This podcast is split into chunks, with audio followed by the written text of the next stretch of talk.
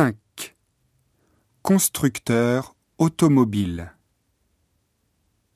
En mars 1999, une onde de choc s'est propagée au Japon.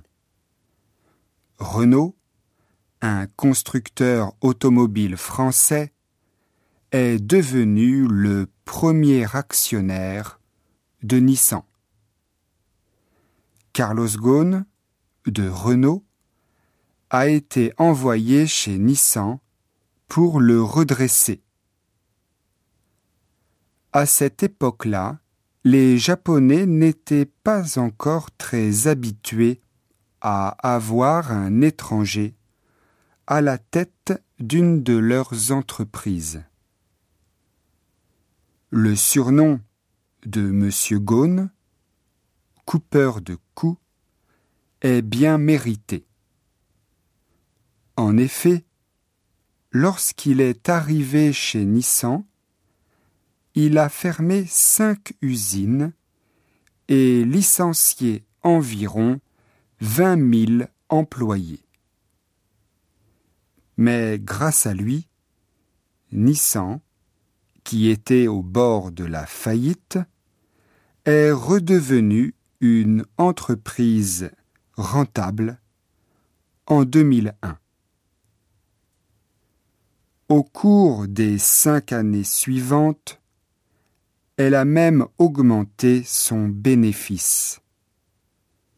M. Ghosn a donc réussi à redresser Nissan. Depuis 2005, il est non seulement le PDG de Nissan, mais il dirige aussi Renault. Par son alliance avec Nissan, le groupe Renault est devenu le quatrième fabricant automobile du monde. La même année, il a acheté Dacia, constructeur roumain, et un an plus tard, Samsung, coréen.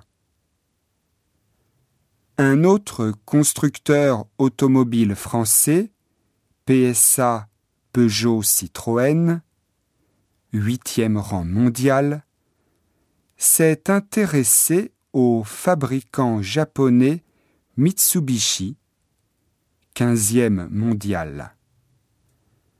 Peugeot voulait acheter entre 30% et 50% du capital de Mitsubishi pour en prendre le contrôle. Au début des années 2000, Mitsubishi avait dissimulé les défauts de fabrication de certains modèles. Depuis, ces affaires marchent mal. Trouver un partenaire dans le secteur automobile lui permettrait de redevenir performante. Ces techniques sur les voitures électriques attirent beaucoup PSA Peugeot Citroën. Finalement, l'alliance n'a pas eu lieu. Mitsubishi a voulu rester libre.